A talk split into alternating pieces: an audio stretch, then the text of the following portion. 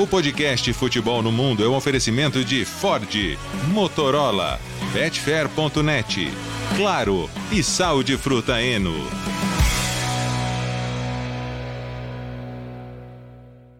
Alô Brasil, olá para você que é fã de esportes, podcast Futebol no Mundo está no ar, edição 267. Vamos começar a semana em clima de data FIFA, com Leonardo Bertozzi, com Jean Oddi, com Biratan Leal. Jean Oddi, Gustavo Hoffmann parece que encerrou seus trabalhos na Copa do Mundo de basquete, ou seja, em algum momento ele vai aparecer, Jean.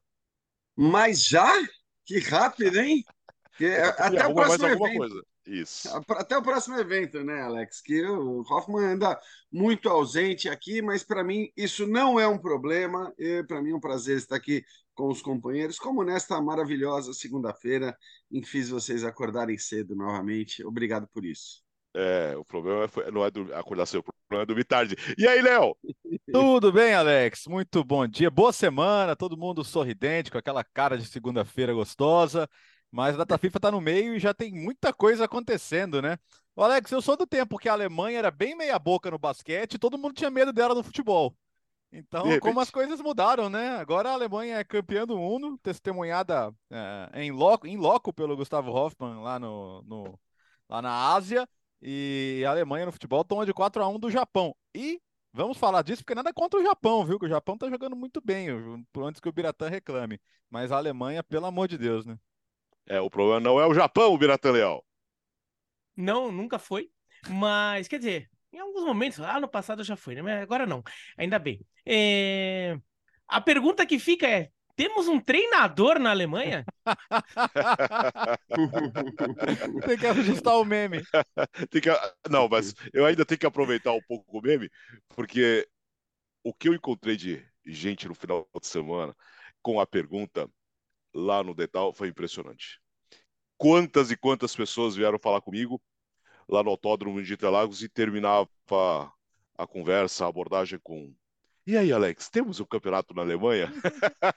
é incrível. Já aconteceu com o Bira também várias vezes. E nesse final de semana no autódromo foi uma grande festa. Obrigado. Não deu para lembrar o nome de todo mundo, mas obrigado sempre pela audiência com o futebol no mundo. Como o Léo disse, não temos mais técnico na Alemanha, né, Léo? Não temos, Alex, porque no final de semana a Alemanha tomou de 4 a 1 do Japão na Volkswagen Arena de Wolfsburg e a coisa foi tão feia que eles resolveram nem esperar o jogo com a França, né? Porque pense no que pode ser esse jogo. Né? É, e assim, foi um conjunto da obra, né? O ano da Alemanha foi desastroso. A Alemanha só tinha vencido o Peru no primeiro amistoso, de lá para cá não venceu mais. Com esse jogo do Japão são quatro derrotas e um empate em cinco jogos. E é o que a gente sempre, né? Amistoso não é só o resultado que importa, mas é porque os resultados foram fruto de atuações pavorosas. É, o time tinha levado uma avalanche de gols nos outros confrontos, né? Levou três gols da Bélgica, levou três gols da Ucrânia, levou dois gols da Colômbia, levou quatro gols do Japão. E olhando as imagens do jogo com o Japão, assim, tem coisas que. Cara, a gente vê, por exemplo, o Rudiger no Real Madrid. O Rudiger no Real Madrid é um monstro. O Rudiger nesse jogo com o Japão, ele, ele não fazia questão de correr para trás. O Japão chegou. O Japão fez aqueles gols de fim de pelada, né? Uh, uh, depois que o, que o Cubo entrou, é, a defesa da Alemanha toda aberta. O Cubo fez o que quis. Então, é, chama muita atenção. Tem coisas que ele não tem como resolver, tá? A Alemanha não. E, e, nem o próximo técnico vai ter como resolver. A Alemanha hoje não tem um 9 como da sua tradição, né? Nem, nem que seja um Gerd Miller, um Klinsmann, um Miroslav Klose, mas nem que fosse um Mário Gomes, não tem né? Não tem hoje laterais de primeiro nível como tinha, por exemplo, o Felipe Lan. Tem muita coisa que a Alemanha não tem. Mas tem bons jogadores, né? Tem, tem, tem bons jogadores de meio campo. Eu citei aqui o Rudiger, tem bons goleiros, é, tem bons meias, né? Tem um Gundogan, tem um Sané. Pô, não é que a Alemanha também não fabrica mais jogador. Tem as suas lacunas. Mas não justifica o trabalho ter sido tão ruim, né? E quando, quando você chega com a história do Flick, assistente técnico do título mundial do, do Joaquim Low, e muita gente dizia, né, o Gustavo que pode confirmar isso, estava lá na, na, na, cobertura em 2014, era um cara muito participativo, ganhou o que ganhou com o Bayern de Munique, campeão de Champions League, com 100% de aproveitamento, mas na seleção ele não foi capaz nem de fazer o time se esforçar um pouquinho mais por ele. Então fica aí abrir a corrida. Vamos ver se vai ser o Nagelsmann, né? Porque ele é obviamente o primeiro nominalista, mas o Bayern de Munique até gostaria, né, de não ter mais que pagar o salário dele, porque o Bayern o afastou, mas continua tendo que pagar e não deve ser um salário baixo. É, mas o que, que o Nagelsmann quer, né? Porque ele é muito jovem, né? Tem técnico que não que prefere dirigir seleções mais lá na frente, né? Mas de repente, dá um contratinho para ele aqui só até a Euro, né? Pô, não tem nada a perder também. Vamos ver, se não tem outros nomes no mercado, mas acho que para abrir o debate é, é entender o, o, como que o Flick conseguiu levar a Alemanha tão profundo do poço, porque assim, a Alemanha, sempre que os técnicos saíram, foram ah, é, cara, acho que já deu, né? No final do contrato você pode sair. O Joaquim Lô foi assim ou o técnico cumpria o contrato, ou o técnico saía quando queria, mas ser demitido assim nunca tinha acontecido, cara. Né? A Alemanha teve 11 técnicos só na história. Então é, é para entender um pouco do tamanho. E aí não consigo questionar porque tá feio demais ver a Alemanha jogar. Pode.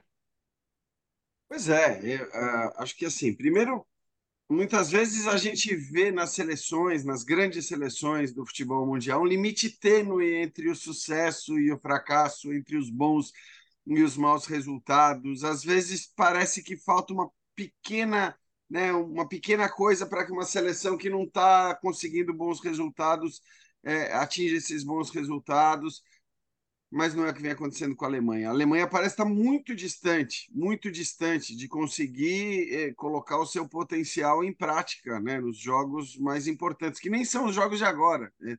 Tem essa questão também.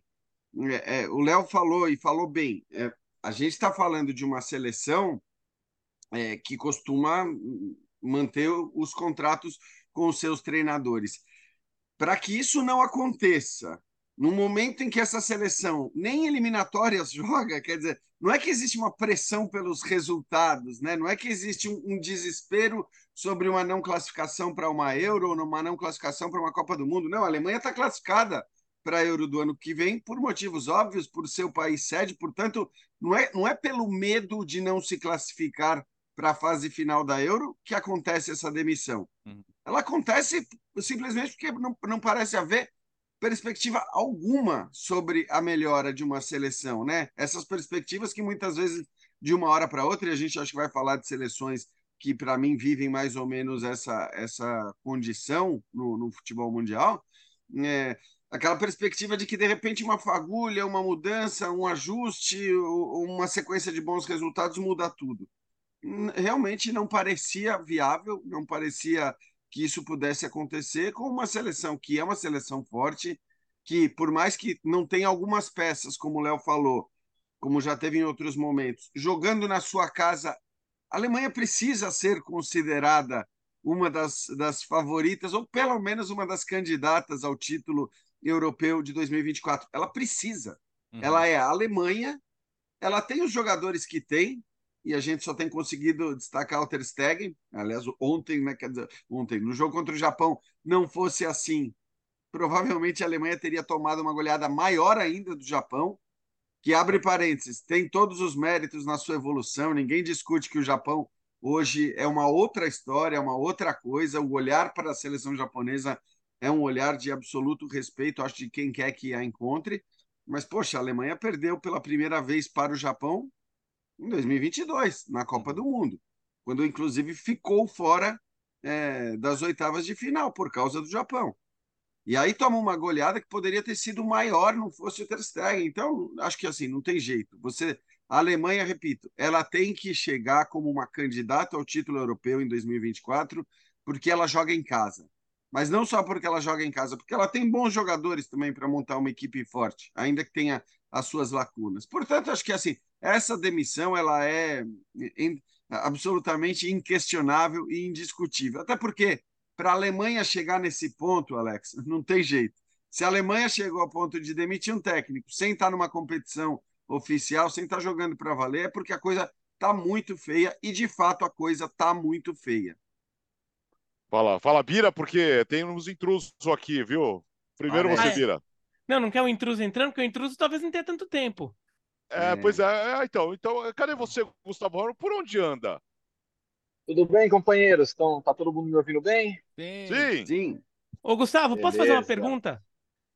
Pode. Gustavo, temos um treinador na Alemanha? Não, na verdade temos, né? Só que no basquete. Essa história de futebol alemão não tá com nada. O negócio é basquete alemão, campeão mundial pela primeira vez. Bom, vamos lá. Estou em Manila, nas Filipinas, capital das Filipinas, no aeroporto. Daqui a algumas horas, eu tenho, eu tenho, tenho um tempinho ainda, porque meu voo ainda vai demorar. Embarco de volta para Madrid através do mundo ódio, ou ódio, né, que eu vou para o Jeddah, na Arábia Saudita. Nossa! Pega um autógrafo do Benzema na passagem lá, por favor.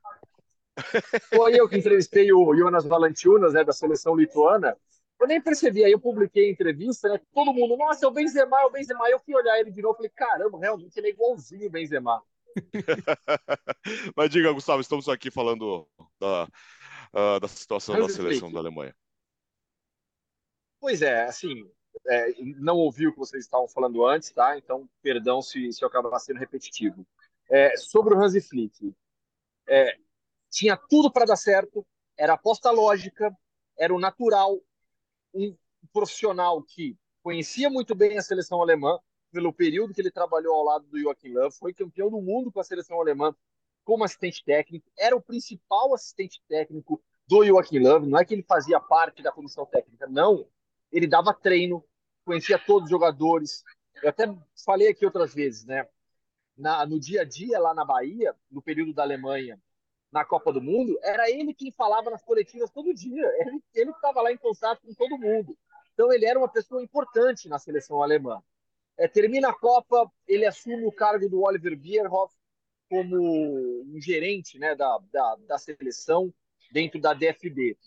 Ele sai da DFB, passa um tempo, vai para o Bayern como assistente técnico, assume o Bayern e faz do Bayern um timaço. Então tem algumas coisas é, que são difíceis de explicar e de entender por que não funcionaram. Porque realmente tinha tudo para funcionar. Era, repito, era a escolha lógica e natural. Só que deu muito errado. Incrivelmente deu muito errado. Mesmo com todo o conhecimento dele em relação à seleção alemã, em relação aos jogadores, ao ambiente de trabalho, à estrutura DFB, da DFB, ele, momento algum, acho que ele conseguiu dar um padrão de jogo que a gente estava acostumado a ver da Alemanha, uma seleção de pressão, de muito volume de jogo, intensidade. Ele não conseguiu repetir na Alemanha o que ele fez do Bayern, né, poucos meses antes.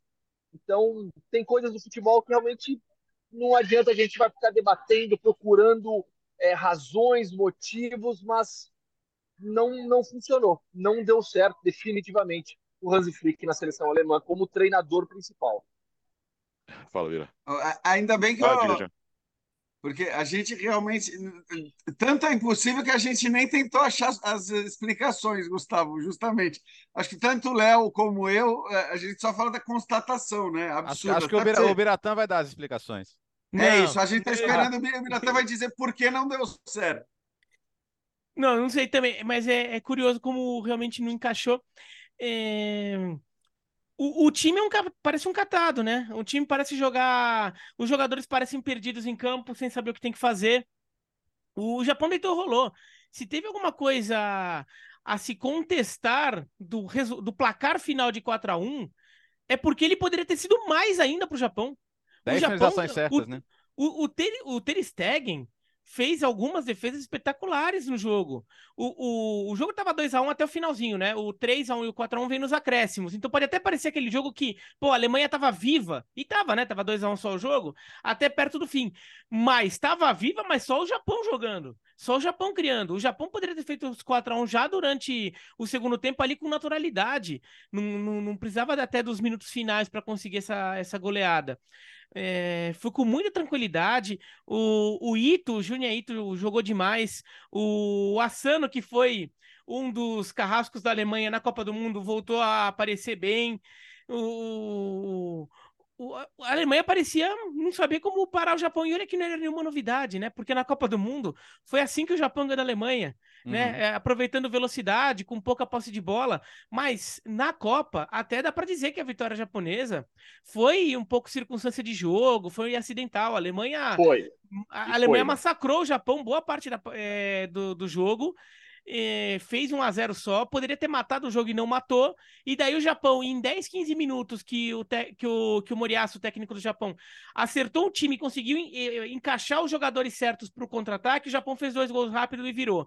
Dessa vez, não. O Japão abre o marcador, a Alemanha empata, o Japão faz 2 a 1 logo depois e o Japão continua jogando melhor, melhor, melhor, melhor. E o fato do Japão ter vencido a Alemanha no, na Copa do Mundo e ter eliminado, de alguma forma, ter ajudado a eliminar a Alemanha, para mim é mais um motivo para se incomodar com esse resultado da Alemanha. Porque era um jogo em que a Alemanha entrava em campo, teoricamente, com a obrigação de mostrar, né? Até com aquela vontade dos jogadores mesmo, falando: não, vamos mostrar que aquilo foi acidente. Né? Uhum. Que aquilo não é normal. Vamos ganhar bem do Japão para mostrar que a gente é melhor que o Japão.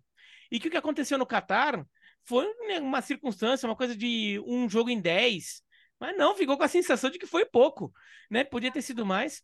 É, a, é, a, gera, a, geração não, o resultado da Alemanha, o momento da Alemanha lembra muito do Eric Riebeck em 98, 99, 2000, logo depois da, da Copa de 98, ele assume. A Alemanha vai muito mal, né? A Alemanha é eliminada na primeira fase da Eurocopa, classifica para a Eurocopa, mas é eliminada na primeira fase é, perdendo de 3 a 0 para o time reserva de Portugal na última rodada. Né? Portugal já classificado, bota o time reserva. Deu Sérgio Conceição, atual técnico do Porto, faz três gols. É, e o Ribeck se demite, né?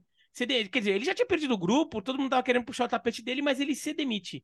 E foi uma zona, né? A Alemanha contrata o Christoph Daum, o Voller assume interinamente, acaba ficando, e a Alemanha, daquele jeito, chega na, na, na final da Copa de 2002. Dessa vez, a, os resultados, a crise é parecida, mas o time é muito melhor. Aquela geração da Alemanha era bem meia boca. Tinha o Kahn, tinha o Bala, que tinha tiveram o que apelar, Tiveram que apelar para o Paulo Rink em um determinado momento, né? E isso, é, é naturalizaram o Paulo Rink.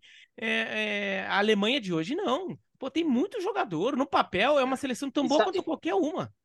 É. E sabe o que é o que chama atenção? É, pelo menos me chamou a atenção as entrevistas do Thomas Miller e do Joshua Kimmich depois, das, depois da partida contra o Japão.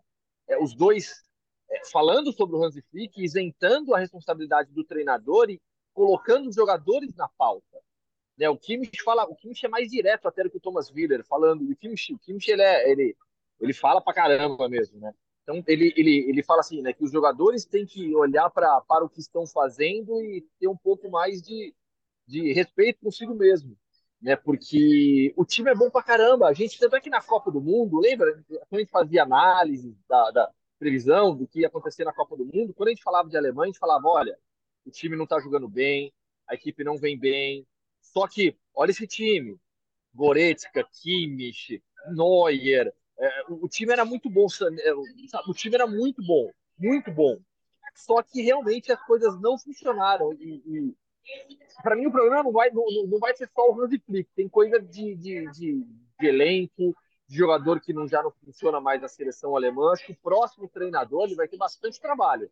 Vai ser um trabalho de, de reconstrução da seleção alemã, não necessariamente de é, troca geral de jogadores, não nesse sentido, mas de uma reconstrução de, de padrão da seleção alemã, de perfil da seleção alemã, de identidade mesmo que se perdeu da seleção alemã nesses últimos meses. É, o ponto é. é que o tempo é curto, né? Porque a Euro é agora, né? A Euro é em nove meses. Né? Então, é, não, é, não, não, não, não tem muito longo prazo aí. A Alemanha não pode fazer feio na Euro em casa. Não, não pode. A Alemanha precisa fazer um bom papel na Euro em casa. Ela, ela é. O torcedor vai esperar por isso. O, torcedor, o ambiente nos estádios na Alemanha a gente sabe que é espetacular, que o torcedor vai, faz a festa, empurra, mas ele tem pouquíssimo tempo para arrumar a casa. E a coisa que eu acho legal destacar também, né? E aí, falando sério, sério mesmo, assim. Hoje, não há nenhum motivo para achar que a seleção japonesa não é do mesmo nível ou melhor que a seleção alemã, inclusive em alguns nomes individuais. Porque o Mitoma é um dos melhores jogadores da Premier League hoje. O Kamada tá na, tava bem no Frankfurt, chegou no próprio futebol alemão, chegou super bem na Lazio. O Endo também se destacou na Bundesliga, tá no Liverpool. O Morita joga pra caramba no Sporting. Tomiasso é um defensor excelente na Itália. No Arsenal joga um pouco menos, mas é muito bom jogador também as distâncias no futebol mundial elas diminuíram. O Japão, nas últimas duas Copas do Mundo, quase eliminou as seleções que eliminaram, que eliminaram o Brasil. Quase, quase, quase. Tomou um gol da Bélgica no finalzinho, em 18, e caiu nos pênaltis para a Croácia. Do mesmo jeito que o Brasil caiu nos pênaltis para a Croácia, o Japão também. Então, é, esse é o ponto, né? Quem, quem, quem, achar que vai se segurar na história. Porque agora uma coisa que todo mundo tá falando, é, mas engraçado, né? No, na época do 7x1, todo mundo falava que a Alemanha era, era a perfeição, fazia tudo certo. 10 anos no futebol, meu amigo, é coisa pra caramba. Se você, se você não muda a sua maneira de fazer e acha que você fazia 10 anos atrás tá bom, não tá. Não tá. Hum. Né? Léo, agora, tem uma coisa que eu acho que é. Assim, o, o Bira falou, né? Sobre ah, o desejo que a Alemanha, teoricamente, poderia ter nesse, nessa partida contra o Japão, ainda que não fosse uma partida valendo pontos oficial, porque a Alemanha não tem esses jogos nesse momento, ela só volta a disputar partidas para valer na Euro. É, e, o, e, o, Bira falou dessa questão, né? De que essa partida poderia ter um, um sentimento especial, gerar um, um, desejo especial.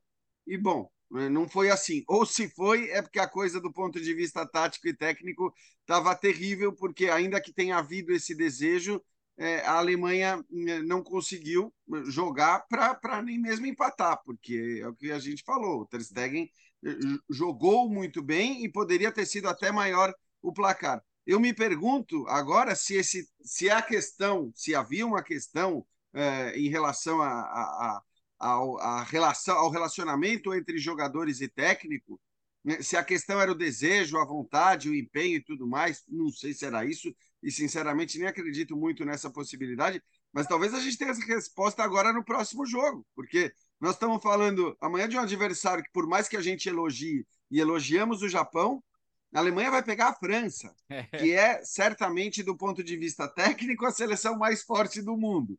É... Qual vai ser esse desejo? Quer dizer, a gente talvez perceba, porque se o problema não tiver nada a ver com empenho, com desejo, com desavenças com o treinador, se o problema for todo outro, a, a possibilidade de um desastre nesse confronto contra a França, ainda que, claro, né? A França está jogando para valer eliminatórias de Euro, mas também já viraram amistosos, né? Os jogos de eliminatórias da Euro para a França. Ela já já está com 15 pontos em cinco jogos, ganhou tudo. É, então, é, eu acho que até mesmo para a França, um jogo contra a Alemanha, cara, talvez tenha um peso tão grande ou até maior do que alguns desses jogos de eliminatórias que ela está fazendo, porque é, não tem jeito. França e Alemanha se enfrentando é um placar que vai para a história. É um, é um resultado que vai importar para a história dos embates. Então, é um jogo muito interessante para a gente ver o que vai acontecer com essa Alemanha. Dizer, talvez o jogo dê, de alguma maneira, uma ou outra resposta sobre esse tal relacionamento dos jogadores com o Hansi Flick. Ô, Gia, companheiros, Alex, posso só mais um comentário em relação Diga. a... Porque, assim, eu estou pensando aqui, tentando é, entender também é, tudo com um pouco mais de calma. Eu acho que um ponto que ele precisa ser levantado é, e que colaborou para uma transição complicada, eu vou chegar lá, é, que foi a saída tardia do Joachim Löw. O Joachim Löw demorou para ser para sair do cargo da seleção de técnico da seleção alemã. É bem verdade que quando o Hansi Flick assume, ele tem aquela sequência inicial de resultados espetaculares, só que contra adversários muito fracos. E ali talvez tenha passado uma imagem que não condiz. E agora, olhando para trás, a gente sabe que não condiz com o que aconteceu posteriormente. Mas eu acho que, assim, tentando buscar explicações, por que, que, por que, que a Alemanha está vivendo tudo isso? Eu acho que um fator importante nessa história recente foi a saída tardia do Joaquim Löw. Tá, e agora? E agora? E pra, olhando para frente, Gustavo? Quem vem aí para você? Não sei, não sei, não sei. É, é, até por esse prazo curto, eu acho que a Alemanha vai ter que, que não vai dar, ela não vai poder inventar, vai ter que pensar em nomes mais caseiros, nomes que conhecem muito bem o futebol alemão, a estrutura do futebol alemão, que é a Alemanha. Só que o problema é que os técnicos são todos empregados em clubes. Como é que você, como é que você faz agora? A temporada já começou, tá todo mundo trabalhando. A Alemanha está numa, numa, numa, sinuca de bico. Talvez apele para alguém da estrutura da própria DFB, olhando para seleções de base. É o que vai acontecer, assim, o, o, o Rudi Voller vai dirigir o time desse jogo com a França, né, porque já está lá dentro, então me parece óbvio.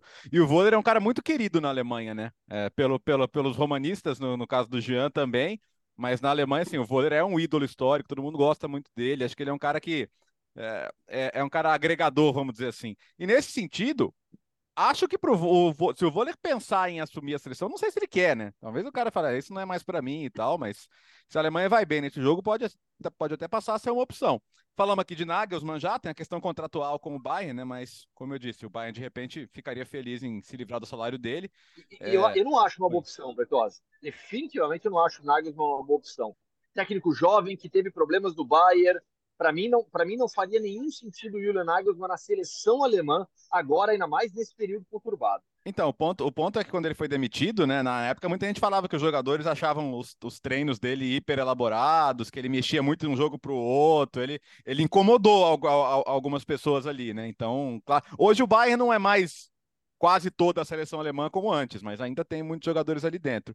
De resto, assim, o técnico alemão que fez algum sucesso nos últimos anos, o Oliver Glasner, né, do Frankfurt, que ganhou Liga Europa e fez, fez boas campanhas, ou olhar para fora. Tem um técnico de torneio aí que tá doido para de repente voltar a trabalhar, Louis Van Gaal. É, um, um, um, curto prazo, já trabalhou na Alemanha, já dirigiu o Bayern. É, também é uma personalidade difícil, mas é, é um cara que em, em torneios sempre entregou, né? Sempre chegou longe, sempre conseguiu fazer um, um bom papel.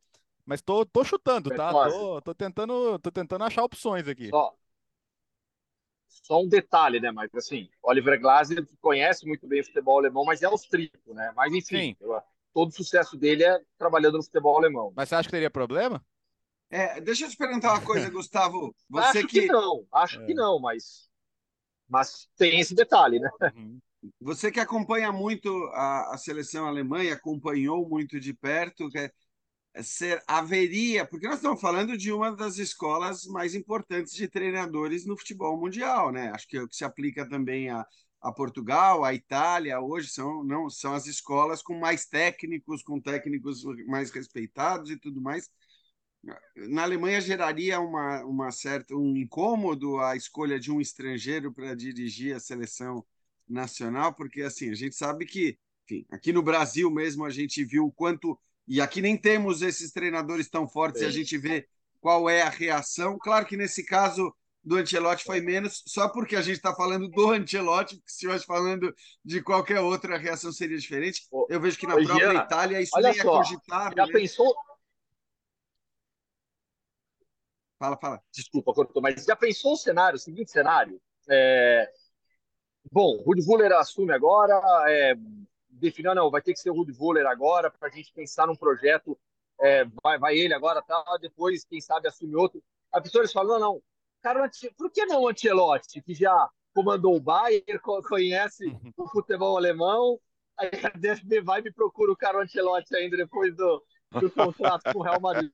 Enfim, tô só ah, brincando. Eu, eu, eu, eu, eu, eu acho assim, Jean, que geraria alguma repercussão interna no país, mas eu não, não creio que seria um entrave. Se, se houvesse um nome que gerasse uma aceitação grande pelo tamanho dele no futebol, não sendo alemão, eu não acho que seria um grande problema, mas geraria talvez algum incômodo sim.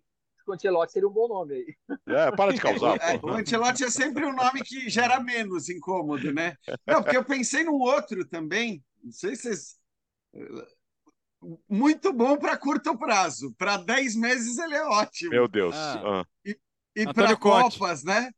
Conte. Conte. É louco. Mas, mas esse é um maluco, né? Não, não imagina o clima que vai ficar o ambiente. Desse... Não. É louco. para de causar vocês mal maneiro. É, para de causar. Ô, Gustavo, só para encerrar, nós temos uma missão para você, tá? Por favor, é, no Hoffman Entrevista, queremos Silvinho. Silvinho, tá? Bom, eu acho assim, o Silvinho, ele é um personagem tão legal para a entrevista que a gente podia fazer um, um, não, não um Hoffman entrevista, mas um, um, futebol no mundo entrevista, sabe? Fazer um programa legal, especial, conversando com o Silvinho por mais tempo até todos nós. O que vocês acham? Providencie. Tipo um bola da vez, é. né? Tipo um bola da vez. Bola da vez com foco em futebol internacional. E seleção brasileira também, né, pô? É, não seria má ideia. Aliás, estamos falando do Silvinho por conta uh, da Albânia, que está com um pezinho ali na Euro, né, Léo? Ô, Alex, tá com um pezinho bem encaminhado, viu? Porque essa vitória contra a Polônia, ela foi gigante, né? A Albânia lidera o grupo nesse momento com 10 pontos. E tem, tem confrontos diretos entre as outras seleções, né? Ela, ela recebe a, a Tchequia, né? Que tem um jogo a menos, então, por pontos perdidos, ainda é a líder. Mas você tem, a, a Polônia faz uma campanha muito ruim, porque ela já tinha tropeçado contra a Moldávia, perdeu para a Moldávia, na verdade, em junho. Então, se o Silvinho vai muito bem, o professor Fernando Santos, campeão da Euro da Nations League com Portugal, está pendurado, está por um fio. Estão falando na Polônia que ele vai ser demitido. Vai ser demitido já, na, já no fim dessa data FIFA. É, embora ele tenha dito que não vai renunciar, provavelmente ele vai ser demitido. Então, di diante desse cenário de ter confrontos diretos no grupo e a Albânia já, já ter 10 pontos e estar tá numa situação é, interessante, porque ela recebe, ela nas últimas duas rodadas, ela, ela visita a Moldávia e recebe as Ilhas Faro. Então, mesmo vamos lá, que ela perca para a República Tcheca, que é um resultado possível também, é, ela ainda está numa situação muito interessante para se classificar diretamente. Não é a primeira Euro, né? Seria a segunda, ela se classificou já em 2016, com uma campanha também muito marcante. Era o italiano Gianni De Biasi o treinador. Mas, assim, muito legal, muito legal que consegue o Silvinho. Comissão técnica, é bom falar, dar o crédito para todo mundo, né? Doriva, o Pablo é. Zavaleta, o, os dois assistentes técnicos do Silvinho. Mas o trabalho, ele é espetacular. E é só golaço, viu? O Assani fez um golaço ontem, foi um golaço o jogo no meio da semana também. Tá muito legal de ver. Parabéns ao Silvinho, porque. Tem um assim, detalhe. Diga desculpa, Bertolazzi, não, tem um detalhe que assim, quando ele assumiu, eu lembro muito da coletiva, é, ele, a, o presidente da federação, todo mundo deixando muito claro que sim, o objetivo é classificar para Euro, não é ah, evoluir o futebol, desenvolver. Não, não, não, é classificação para Euro e ponto. Então, de certa maneira, pressionado desde o primeiro jogo, conseguindo resultados espetaculares mesmo. E, e, e o resultado foi da, contra a Polônia foi importante porque eliminatórias para Euro, eliminatórias para Euro são critérios da UEFA. Critério da UEFA é confronto direto, é o uhum. primeiro critério de desempate. O jogo na Polônia tinha sido 1 a 0 para a Polônia, que inclusive foi a estreia do Silvinho. E o time melhorou muito de lá para cá. E daí a, a Albânia fazendo 2 a 0 na Polônia, numa eventual situação de empate em pontos entre Polônia e Albânia, a Albânia ficou na frente. A Polônia tem que ter mais pontos que a Albânia. Então a Albânia já ganha no confronto direto da Polônia, e isso já está determinado, já já está fixo ali, não tem mais jeito de mudar.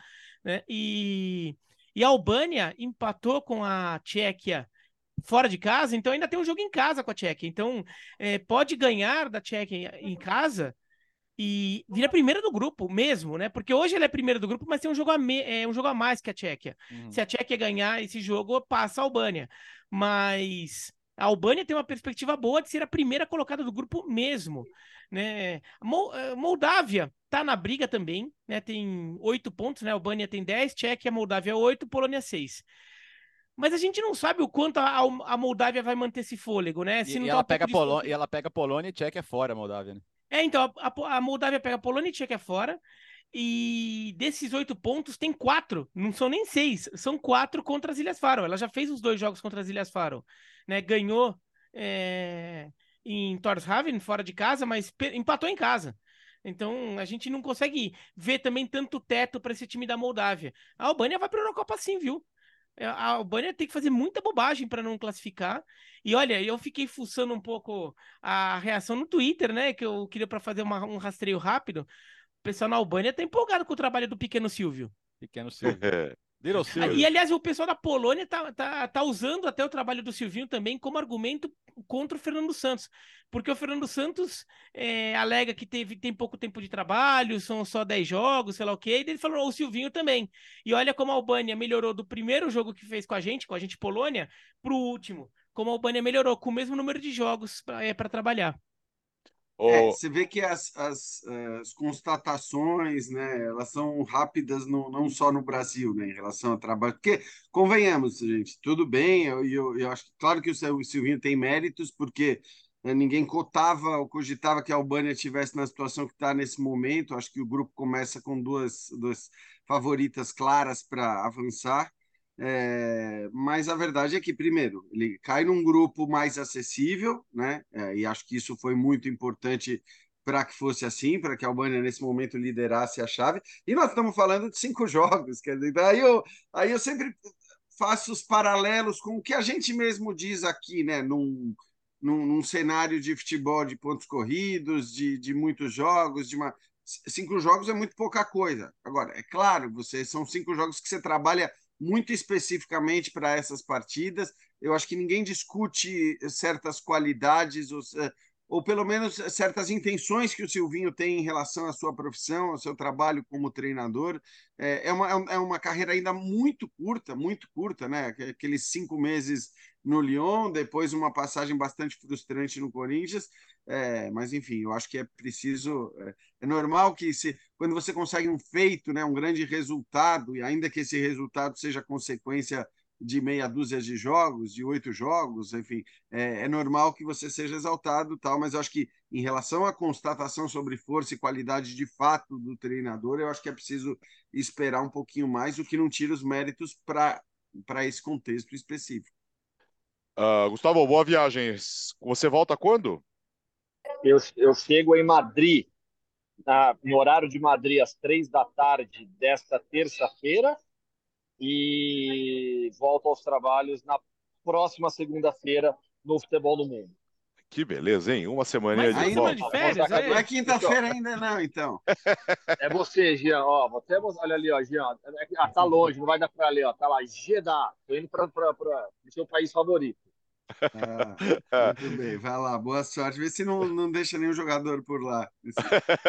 Tchau, Gustavo. Não, não, e viva a Alemanha, hein? Campeão do mundo, espetacular o que fez a Alemanha na Copa do Mundo, campeão invicta, primeiro título mundial da Alemanha no basquete masculino. Valeu, gente, grande abraço. Valeu. Valeu. Gustavo Hoffman participando aqui do Futebol no Mundo, ele volta semana que vem. Vamos falar um pouquinho da Itália, que empatou com a Macedônia do Norte no caminho da Itália. Situação estranha, no mínimo, da Itália, que vai ter um confronto direto com a Ucrânia no, nessa semana, né, Jean? Pois é, a situação ela fica, não vou dizer complicadíssima, mas é uma situação de risco grande agora da Itália, que estava estreando o seu treinador, o Luciano Spalletti. É, acho que eu faço sempre, é preciso fazer essa ressalva, jogou num pasto, num campo que era um negócio inviável, inviável para para se jogar futebol de fato, um negócio impressionante o campo ali da Macedônia do Norte. Óbvio que isso complicou uh, a Itália, mas a Itália também teve ali suas, seus deméritos. Eu acho até que para o que era o contexto do jogo contra a Macedônia, começou bem, começou triangulando, pressionando, marcando alto, ficando com a bola, chegou a ter foi mais ou menos, teve mais ou menos 80% de posse de bola no primeiro tempo, com triangulações interessantes, mas queria entrar no gol adversário com a bola dominada num campo em que você, teoricamente, mal deveria conseguir tocar a bola. É, teve as suas chances no primeiro tempo, meteu bola na trave com o Tonali, o Cristante teve duas boas oportunidades, enfim. Acho que dentro do que dava para fazer naquele pasto, é, a Itália até que fez um bom primeiro tempo. No segundo, consegue o gol do Immobile no comecinho da segunda etapa e aí não tem desculpa. Aí não tem campo que, que gere desculpa, tá? A Itália ela recua demais, ela dá todo espaço para a Macedônia atacar, um time muito mais limitado do ponto de vista técnico. Quer dizer, a Itália poderia ter continuado jogando, pelo menos para fazer o 2 a 0 e aí sim é, baixar suas linhas, e aí sim dar uma arrefecida, até pensando no jogo contra a Ucrânia não fez isso, ficou fazendo um monte de faltinha ali na entrada da área, tomou o gol de empate e é um empate muito pesado, porque olha, considerando que a Ucrânia já conseguiu ganhar um ponto da Inglaterra no jogo que fez agora na Polônia, coisa que a Itália não conseguiu quando jogou em casa e vai pegar a Inglaterra fora. Considerando que a Ucrânia venceu a Macedônia jogando fora de casa, coisa que a Itália também não conseguiu, eu acho que assim para a Itália avançar né, na segunda colocação da chave e se classificar para a Euro sem precisar da tal repescagem, acho que é palavra que eh, gera arrepios hoje em qualquer torcedor da seleção italiana, ela vai ter que ganhar provavelmente os dois jogos da Ucrânia. Ela vai ter que ganhar os dois jogos da Ucrânia, começando pelo jogo nessa terça-feira agora, é, com transmissão inclusive exclusiva do Star Plus, é, e, e, se não ganhar esses dois jogos, olha, talvez tenha que jogar uma, uma eliminatória. Não dá para atribuir a responsabilidade ao Luciano Spalletti, que acho que é um técnico absolutamente competente, provou isso com o Napoli. É, mas enfim, a, a, situação de pressão ela aumenta demais depois desse empate fora de casa com a Macedônia, essa pedra no sapato da Itália. Em relação a contas, eu não sou tão apocalíptico assim, viu, Jean? Mas eu acho que a Itália vai ter que, eh, vai ter que ganhar um e empatar um com a Ucrânia. Se, se ela empatar um, ainda dá se ganhar o outro jogo. porque daí ela faz três pontos a mais que a Ucrânia nos confrontos diretos, fica com a vantagem no critério de desempate e daí pode encaminhar. Mas, de fato, a gente estava até comentando, a Inglaterra tinha perspectiva de ser 100% na chave, empatou com a Ucrânia, ou seja, é ruim para a Itália, né? Porque um concorrente fez ponto contra a Inglaterra e ela, a Itália, não fez, ela perdeu em casa da, da Inglaterra. Ou a Itália busca esse ponto em Londres, ou per... ficou um ponto atrás da Ucrânia nesses então, confrontos com a Inglaterra. Mas é então, isso, né, Bíblia? São três pontos ter... a mais que então, a Ucrânia já conseguiu em confrontos iguais. Então, mas se a Itália ganha um empata um com a Ucrânia, Uhum. Ela faz quatro contra um da Ucrânia no confronto direto, e aí tem a vantagem no confronto direto. E daí, convenhamos, né? A Itália... Aí a gente está considerando que a Itália até perca da Inglaterra em Londres e ganhe da Macedônia do Norte na Itália e ganha de Malta na Itália. Né? Então, assim, uhum. agora vai ter que ganhar um jogo da Ucrânia e empatar o outro já já tá ficando chato, já tá ficando meio meio meio, meio preocupante. A Itália tem vaga garantida na repescagem, Sim. né? Se a Itália não for uma das duas primeiras colocadas, como ela foi campeã de grupo da primeira divisão da Nations, ela tem vaga garantida na repescagem eh, no, no, no, situação de emergência. Mas como você mesmo disse, né? O italiano quer evitar, né? Vamos evitar a fadiga. fadiga. Hoje, hoje, pra é... que jogar essa repescagem? Só, só para desenhar uma repescagem possível hoje, seria uma Estônia na semifinal e Polônia ou País de Gales na final. É, só que pode ser fora de casa, né? Esse jogo, porque é sorteio. Ah, então é melhor evitar, né? Fazendo bem objetivamente, é tá melhor aprovado, evitar. né, Léo? é, tá melhor evitar. É, é, é, assim, o Biratão falou sobre isso semana passada, né? E aconteceu muito na eliminatória da Copa. A pressão que a Itália se coloca, né? São jogos em que ela tá, cara, se, se achar que a Itália não pode ganhar da Ucrânia em casa, em San Siro, pelo amor de Deus, né? Onde a gente vai parar? Então a Itália é favorita para ganhar esse jogo, gente. Então não pode desesperar também. Calma, calma. Tem jogo, né? O campo é melhor, torcida a favor, é, jogadores estão super acostumados a jogar naquele campo. Agora, a, o, o, assunto do dia e do fim de semana na Itália é Donnarumma, né? Aquele passinho para a direita na cobrança da falta, a bola que entra no próprio canto, e para um goleiro da envergadura dele, a gente sempre espera um pouco mais. E, e justamente Milão, né? Que é o palco onde ele é, por metade da cidade, odiado sempre já foi hostilizado até jogando pela seleção lá. E eu tô vendo o pessoal primeiro fazendo assim, gente, pelo amor de Deus, vamos esquecer isso pelo menos por um por 90 minutos. vamos deixar ele em paz, é, porque realmente precisa. E muita gente discutindo se ele deve ser o titular da Itália hoje. Porque, assim, a gente tá falando de um cara que na Euro foi super importante, foi, sabe, foi um goleiro que sem ele a Itália não seria campeã da Euro. Ninguém discute o potencial que ele já mostrou e o goleiro que ele é. Mas tem outros goleiros, né? O Provedel tá voando na Lazio, o Vicário no Tottenham, o próprio Meret no Napoli. A Itália não é que fala, não é que a Itália parou de fabricar goleiro. Então tem muita gente questionando. O Donnarumma deve ser intocável na seleção italiana. É uma coisa que o Spalletti pode ter que pensar. Agora não vai ser para amanhã, né? Porque aí você mata o goleiro também, né? Ele não vai, ele não vai trocar o goleiro para amanhã. Então, assim, é, é, eu, eu, penso que é, é um cenário que o, o, torcedor do Milan vai ter que ser zero Milan e 100% Itália, se ele quiser ajudar. Porque eu acho que o Donnarumma tá no olho do furacão e ele vai ser fundamental para esse jogo, cara. E, e só para reforçar, né? É, é, não, é, só, é, que esses goleiros que o, que o Léo mencionou, o Vicário, o Mere, o Provedel, são os goleiros que tão, foram convocados, né? Uhum. São os outros. Os goleiros tá falando do goleiro do Verona, né? Quê? Tá falando do goleiro do não, não, não, Montipó, Montipó ainda não. Não, não, mas ainda, tô... não. ainda não. Ainda não, ainda, ainda não. não melhor. Precisa melhorar um pouquinho com a bola no pé. Tá. Mas não, não, só falando que são, esses, é, são as opções diretas que teria, né? Uhum. Se quiser mexida já para esse jogo contra a Ucrânia, por exemplo, seriam essas as opções. Não, eu achei engraçado que o Léo falou não, e você sabe, né? Porque o Donnarumma, ainda mais em Milão, ele é odiado por metade da torcida. E não é que a outra metade não, ame. A, a outra é, metade não liga.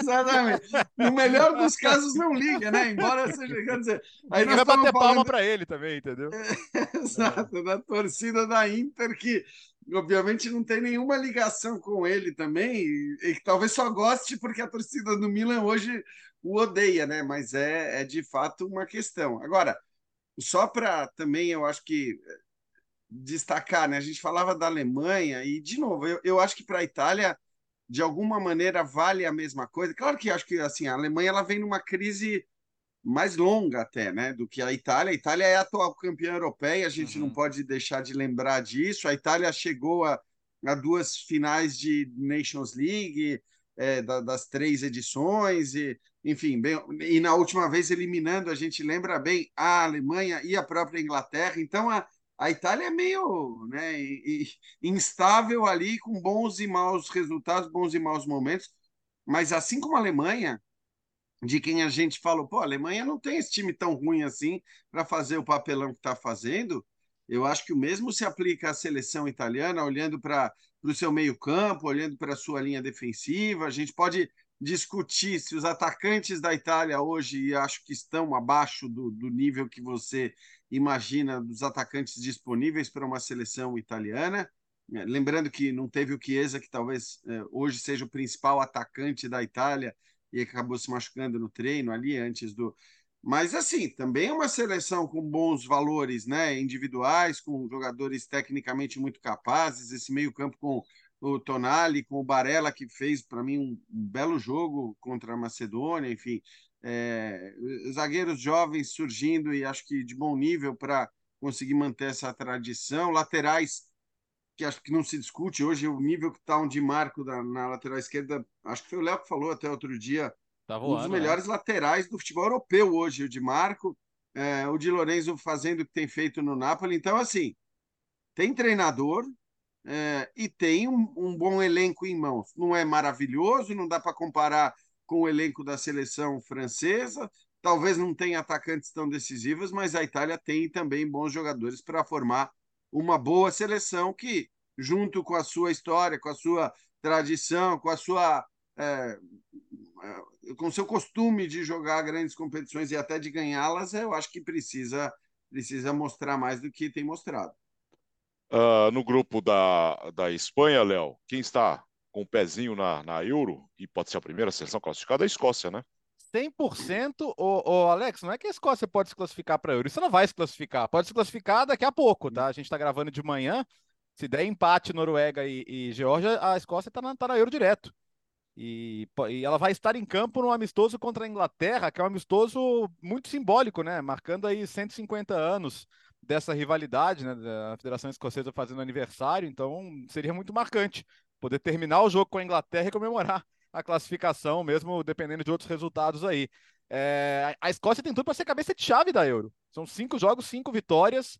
É, e a gente se acostumou a ver a Escócia ou ficando muito tempo fora de competições, né? Ficou 22 anos fora de Copas e Euros, e, ou com muita dificuldade para classificar. Então isso não vai se repetir agora.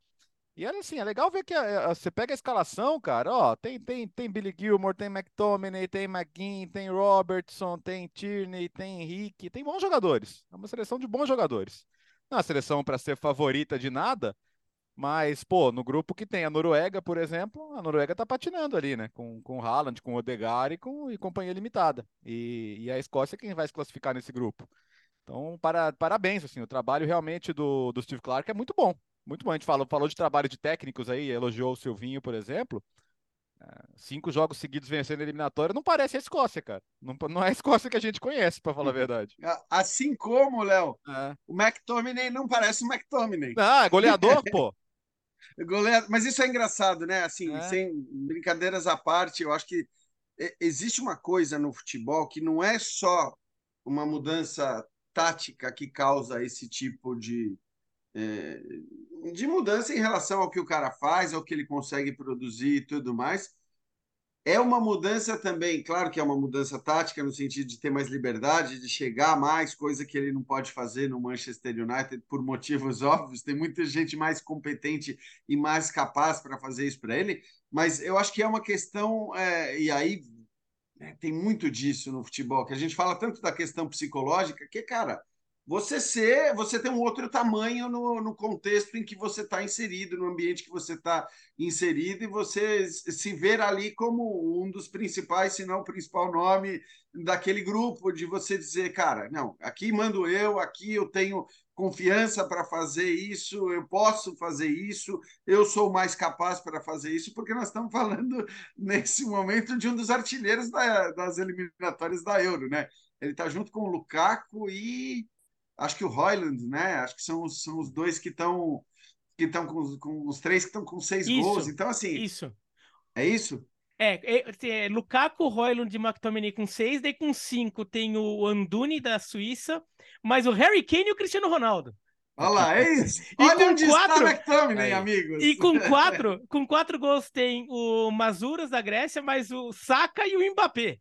Que beleza. Fala, Vira. Não, é, é um exemplo aí do que o Jean falou. É o Alfonso Davis também no Canadá, que ele é o dono do Uhum. time. Ele joga de, de ponta, de meia, armador, de centroavante. Se ele quiser jogar de goleiro, ele vai jogar de goleiro. Ele fala, eu vou ser o goleiro, vai ser o goleiro. E não tem jeito, né? O Alaba na O- Áustria, né? Que- Que já jogou de camisa É 10. perfeito. Sim, o Alaba na Áustria. Né? O jogador cresce muito. É. É... Aí, só correção, Bertão, você falou que a Escócia ficou 22 anos sem jogar grande competição. Na verdade, ficou 23, né? Ah, Porque bom, aí é. em 2020 foi, do- foi, foi, foi 21. 21, ok. É, Tá bom. O torcedor escocês teve que esperar um ano a mais para ver É. seu time. Mas é, o futebol de seleções na, na Europa, principalmente, e olha, na América do Sul um pouquinho também, é que a gente às vezes não percebe tanto, não, não olha, tá mudando em que muito time cheio de jogador médio, mas que encaixa como um grupo, se, se mostra extremamente competitivo no universo de seleções. Então, pe- pegando no caso da Europa, a Escócia está mostrando isso agora. Encaixaram um time com vários jogadores médios, sim, são bons jogadores, mas jogadores que no cenário de Champions League, de Premier League, de La Liga, são jogadores ali que compõem elenco, são jogadores que são jogadores medianos de um time forte, como o McTominay, que é até reserva.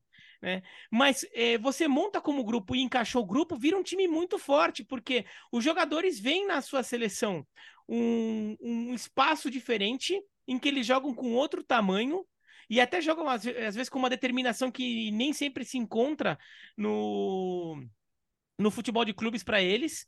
E a gente vê o caso da Escócia, mas, por exemplo, o caso da Hungria, que ganhou da Sérvia, na Sérvia, e, foi, e, e rebaixou a Inglaterra na, na Nations. A Hungria tem um time no papel que tem alguns bons jogadores, mas não tá nada demais, né? A Sérvia no papel é muito melhor que a Hungria. Sim. E a Hungria ganhou. E a, e a Hungria meteu 4x0 na Inglaterra, na, na Nations. É, a gente vê algumas seleções assim. Aqui na América do Sul, a gente viu o Peru com, com o Gareca, era isso. Era um time cheio de jogador mais ou menos. Assim, no papel, outras seleções sul-americanas são muito mais fortes que o Peru. E o Peru foi para uma Copa e quase foi para outra. É, então a Escócia acho que é um exemplo disso. É, uma coisa é que o Gustavo já foi embora. O basquete tem muito disso, né? O basquete tem. A gente vê É. a Alemanha campeã do mundo de basquete, é um caso desse. Né? É, e agora o futebol de seleção está tendo isso, o que vale até de alerta para para gente que é brasileiro e que acompanha muito a seleção brasileira, que é uma seleção que está sempre no topo do ponto de vista da qualidade técnica dos jogadores, mas é, o futebol de seleções está tá ficando com uma dinâmica diferente e que a gente viu, daí o Brasil perde de uma Croácia e fica aquela coisa toda, ah, perda da Croácia. É, assim, é, o futebol de seleções hoje é, é estranho. Ele, ele, ele foge um pouco da, da lógica normal de simplesmente quem são os melhores jogadores. E é muito legal a Escócia, porque a Escócia é sempre uma torcida muito carisma. É. Jean já esteve numa Eurocopa, viu de perto ali. Irlandeses, escoceses e norte-irlandeses são sempre bem-vindos em torneios como esse. Em 28 vão ser das sedes, né? Porque vai ser nas É. Ilhas Britânicas. A UEFA deve homologar em breve, então vai ser bacana também. É, legal o- que eles, eles bebem um pouquinho, mas eles não transformam isso em violência, em, não, pelo, pelo contrário, eles transformam isso numa, num- ambiente de alegria, de descontração. É muito, de fato, é assim, é uma torcida muito legal. E tomara que esteja na Euro, embora a gente esteja falando, né? E aí acho que o Léo destacou bem, enfim, a Noruega periga dançar com o jogador talvez mais badalado hoje do futebol mundial, um dos mais badalados do futebol mundial porque a gente lembra, né? A Espanha tem dois jogos a menos, então assim, a Espanha se ganhar o seu jogo, ela, ela perdeu da Escócia na primeira rodada, no comecinho do trabalho do De La Fuente, mas sim, a Espanha se ganhar os dois jogos que tem a menos e ganhando o confronto que tem contra a Escócia, que acontece na Espanha, ela inclusive iguala a pontuação da seleção escocesa, ou, se, ou seja, esse esse disparar da Escócia aí nesse, nesse momento da, das eliminatórias é muito nocivo, é muito preocupante para a Noruega do Haaland. Esse sim pode ficar de fora da, da Copa do Mundo. Porque eu acho que a Espanha vai, vai se classificar, a Espanha não deve ter dificuldades, apesar de neste momento estar tão atrás. A gente sempre lembra, né? Os times que jogaram a, as finais da Nations League, eles acabam tendo jogos a menos nesse, nesse momento aí, por conta dessa, dessa parada justamente da, da não atuação na última rodada. A, o Bira falou da seleção peruana, foi a única seleção que, que fez ponto fora de casa, né? Foi o único time uh, que conseguiu empatou com o Paraguai em 0 a 0 Ô, Léo, uh, ainda no. A gente estava falando da seleção da Espanha, goleada diante da Geórgia, atenção para o placar. Aquele placar clássico, 7 a 1 E só que a notícia é diferente, a notícia é outra, né? Pois é, dentro de campo muito bem, 7 a 1 Vamos lembrar que a Geórgia não é Andorra, San Marino, né? A seleção hoje quase de médio escalão ali, por, por, alguns jogadores que tem, né? Mas foi um placar acachapante, 7 a 1 Destacar o Lamine Yamal, do Barcelona, com 16 anos, né? Jogador mais jovem a estrear pela seleção espanhola e a marcar pela seleção espanhola também. Vem recebido espaço no Barcelona, é um jogador de muito potencial. Agora, é, temos que falar da renúncia do Rubiales, né? Que, como bom covarde, procurou um entrevistador camarada, né? O Piers Morgan, que é um cara conhecido por, por dar espaço a esse tipo de figura abjeta, né? E aquela entrevistinha chapa branca, que não vai ser muito pressionado e tal. Não desceu do salto, não mudou o discurso, não admitiu o erro, não pediu desculpas, mas renunciou, né? Depois de fazer toda aquela cena, falar cinco vezes, não vou admitir, não vou admitir, repetiu cinco vezes todo pimpão lá no palanque, aplaudido, inclusive pelo senhor De La Fuente. Não vamos esquecer nunca que é. o senhor De La Fuente foi um dos que aplaudiram o Luiz Rubiales. Ele, ele depois também pediu desculpa, sei lá o quê, mas a, a imagem vai ficar para a história e isso vai acompanhá-lo para o resto da vida. Mas, é, é, assim, a essa altura do campeonato ele sentiu que não ia, não ia conseguir voltar, ele tem um processo judicial para lidar. A, tinha, a UEFA nunca se manifestou publicamente, até porque o, o, o Tcheferin é bem amiguinho do Rubiales, mas no bastidor estava pressionando, falando, cara, você tá, você tá, você vai complicar a nossa imagem. Lembra que a Espanha tem uma candidatura para a Copa de 30. Então, me ajuda a te ajudar também, né? Eu não quero ter que me manifestar publicamente, mas por favor, se coloque de lado. Então, ele renunciou da Federação Espanhola e também ao cargo que ele ocupava como um dos vice-presidentes da UEFA. É, vamos ver que implicações isso vai ter. Vamos lembrar que a, a saída do Jorge Vilda no feminino não, ainda não convenceu as jogadoras a voltarem. Né? A federação vai ter um trabalho ainda para provar que as coisas vão mudar, que não é só a simples troca de técnico. É... Mas, enfim, o Rubiales, como bom covarde, caiu, ten... caiu ainda tentando dizer que está certo. Né? E acho que nada prova mais que ele é um covarde do que isso. É, e acho que talvez esse discurso, né, Léo? Na verdade, eu te confesso que assim, quando eu vi a, a, as primeiras reações dele depois de tudo, né, das imagens e das reações justas que, que tivemos aquilo que ele fez não só no dia da conquista da Espanha, né, mas acho que para mim durante a própria Euro, né, uma série de, de coisas ali, é, eu achava que ele estava assim tentando pavimentar um caminho para alguma outra coisa, né? Coisa por esses discursos, infelizmente, eles agradam a muita gente em, em, muitas partes do mundo, não só por aqui, não só no Brasil. Esse tipo de discurso, que é o, o tipo de discurso padrão do Rubiales. É, mas eu achava que ele estava justamente olhando para uma questão política, tentando ali, né, depois, eventualmente, um cargo político, eleição, algo que até eventualmente saísse do futebol.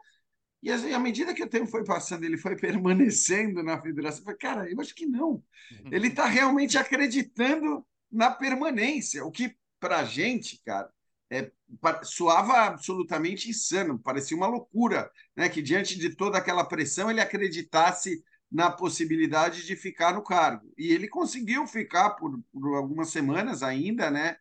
É, e agora não sei se esse discurso na saída, quer dizer, mantendo a posição, sem pedir desculpa, sem reconhecer erro e tudo mais, eu não sei se esse discurso é, é, é uma questão é, simplesmente pessoal, de orgulho dele, ou se tem um pouco dessa coisa. Não, não, vou manter a minha posição porque eu posso ter dividendos por essa posição uhum. aqui para frente. Vamos esperar, vamos ver. Tomara que não, tomara que ele desapareça, tomara que a gente não seja mais obrigado a comentar é, sobre o nome desse cara, que, enfim, não é, repito, é, né, é a gente está falando, não estamos não estamos falando de um deslize, de um erro, de um acaso, não. Estamos falando de uma figura que tem essa posição, que tem várias várias, várias questões para a gente abordar ao longo da trajetória dele e, portanto, espero que realmente ele não precisa voltar a ser pauta do futebol no mundo.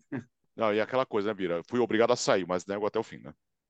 É, é e assim que mostra como não melhorou, né? Como não aprendeu, todo mundo é, pode aproveitar alguma oportunidade para evoluir como pessoa, aparentemente não foi o caso dele, né?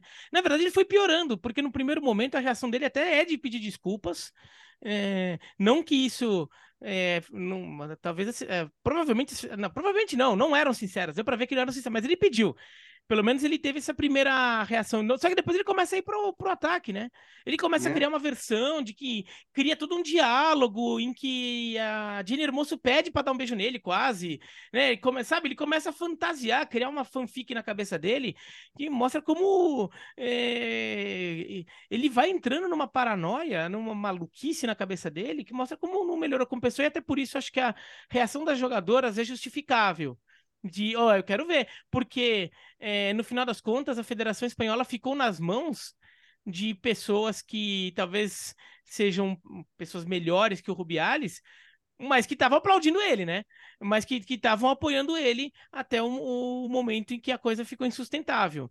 Então, né, vamos ver os próximos passos. A, a, seleção masculina da Espanha até também deu uma, um comunicado oficial ok, ok, mas o Carvajal, né, deu uma de, ah, não, mas tem que ver, ele não é uma pessoa, sabe? Começou também já hum, preparar uma passadinha antes da, da, da renúncia, né? Então, é, tem muita coisa ainda para melhorar.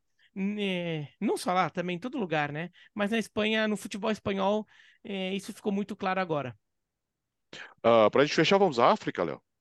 África com Copa Africana de Nações definindo seus últimos classificados e acho que é legal falar aqui, Alex, dos nossos irmãos de língua. A gente, a gente tem um público muito legal, né, nos países de língua portuguesa na África, em Angola, em Moçambique.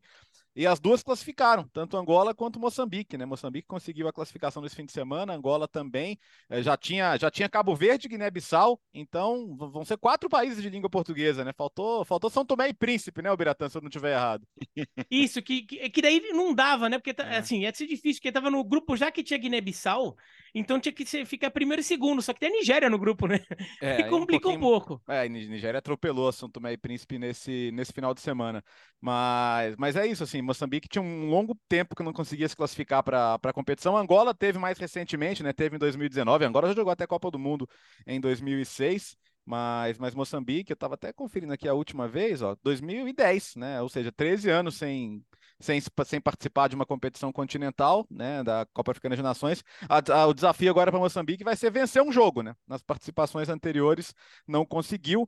O grande destaque do final de semana foi a classificação de Gâmbia, num cenário muito surreal, né? Porque o jogo, o jogo foi em Marrakech, depois do terremoto, que matou mais de duas mil pessoas. Gâmbia é um dos países que não tem estádios. Em, a, a Confederação Africana está pegando um pouco mais no pé das estruturas, então não está permitindo jogos em alguns estádios, até por uma questão de evitar tragédias que já, já aconteceram tantas vezes no futebol africano, né? Então esse jogo seria em Marrakech e foi realizado com portões fechados. Gâmbia perdia por 2 a 0 para o Congo e empatou, fez o primeiro gol já depois dos 35 e fez o segundo gol já nos acréscimos e conseguiu a classificação então em cima do Congo.